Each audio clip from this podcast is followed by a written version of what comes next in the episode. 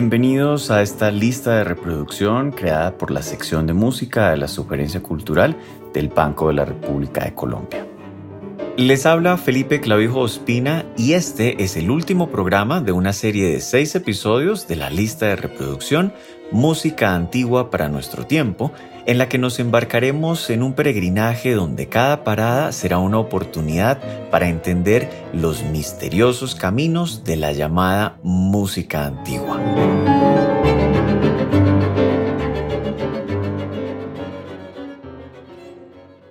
La vida te da sorpresas, sorpresas te da la vida, es la popular frase de Rubén Blades en Pedro Navaja, su gran éxito con la orquesta de Willy Colón. Como seguramente saben, la canción nos cuenta la historia del último día de un criminal que murió matando y culminó con una vida de delincuencia y corrupción. Lo sorprendente es que esta historia no es nueva ni es invención de Blades y se remonta a otra historia que no es neoyorquina y tiene su origen en el lejano barroco. Descubrir la vida y milagros de Pedro Barrio nos llevará hasta el siglo XVIII y por ciudades como Londres, Berlín, Panamá e incluso Río de Janeiro. Nuestra primera parada nos lleva a Londres en 1728.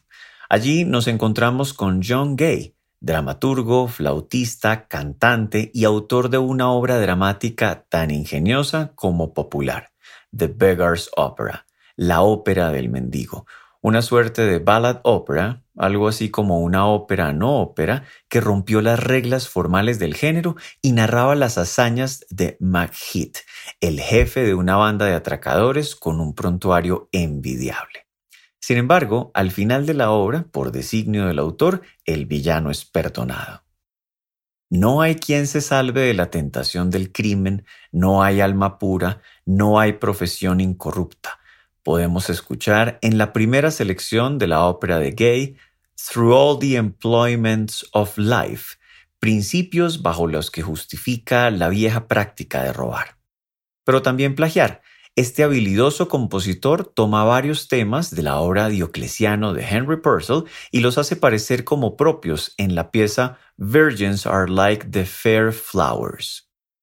En la historia de la ópera hay incontables ejemplos de villanos no villanos, que no son vistos como un personaje completamente bueno o completamente malo. Basta ver a Don Giovanni, Fígaro, Macbeth o Turandot. Precisamente en este episodio queremos exponer la vida de personajes que tienen algo de villano y algo de héroe. De esa manera, Pedro Navaja es el mismo McHeath, solo que antes de llegar a las calles de Nueva York tenía que recorrer otros caminos.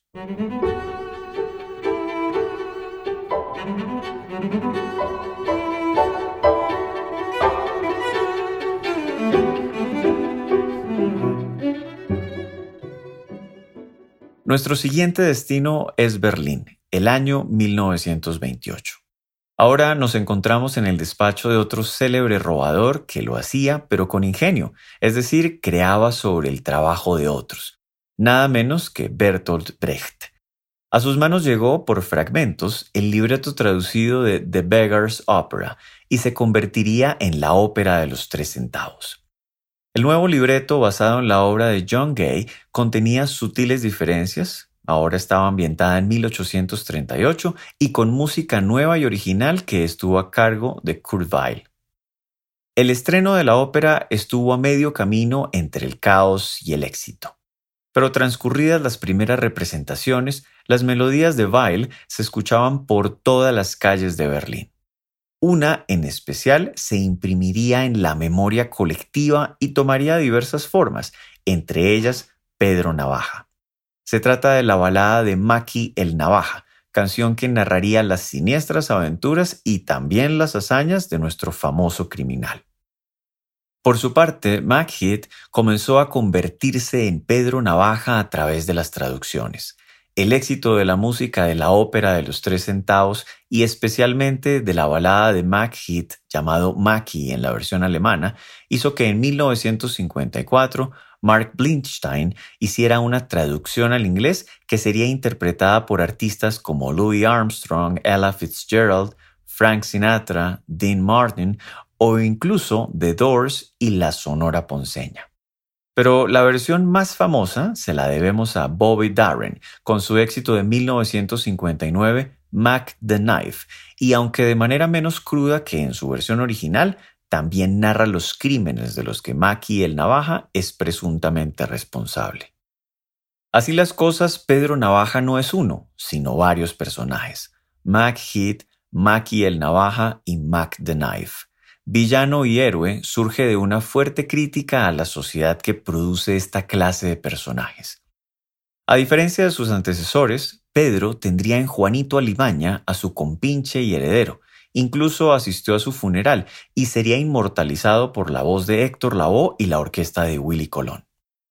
El ciclo se cierra en Río de Janeiro con Chico Huarque, quien con gran conciencia de su tiempo vio en la ópera de los tres centavos un espejo de la sociedad brasilera y, modificando algunas cosas, presentó su propia versión de Pedro Navaja. En la ópera Do Malandro, los protagonistas son Max Overseas y Tresiña, quienes viven su amor y sus hazañas de ilegalidad en el Brasil de 1940, cuando el contrabando, el juego y la prostitución eran el mayor foco de enriquecimiento ilícito.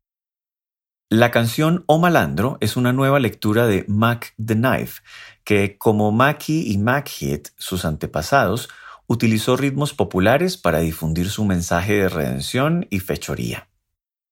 ¿Qué mejor que terminar este episodio con una animada conversación entre Pedro Navaja y Mackie el Navaja, entre John Gay y Bertolt Brecht, interpretada en el espectáculo Una noche con Rubén Blades, grabado en vivo en el Lincoln Center de Nueva York, donde el bajo mundo, el crimen, las mañas y la humanidad de estos singulares personajes es expiada musicalmente, como villanos, pero también como héroes.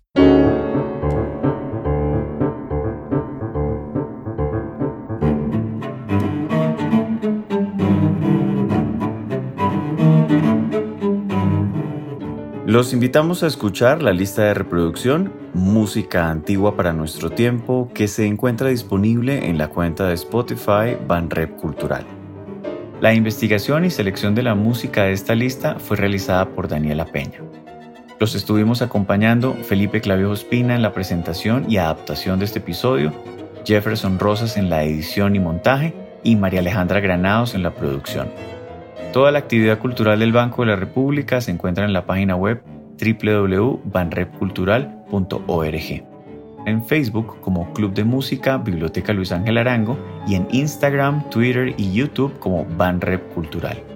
La música de este podcast es parte de Conversaciones, variaciones para violín, violonchelo y piano, opus 32, del compositor Juan Antonio Cuellar, interpretada por el ensamble Lincoln Trio. Thank you.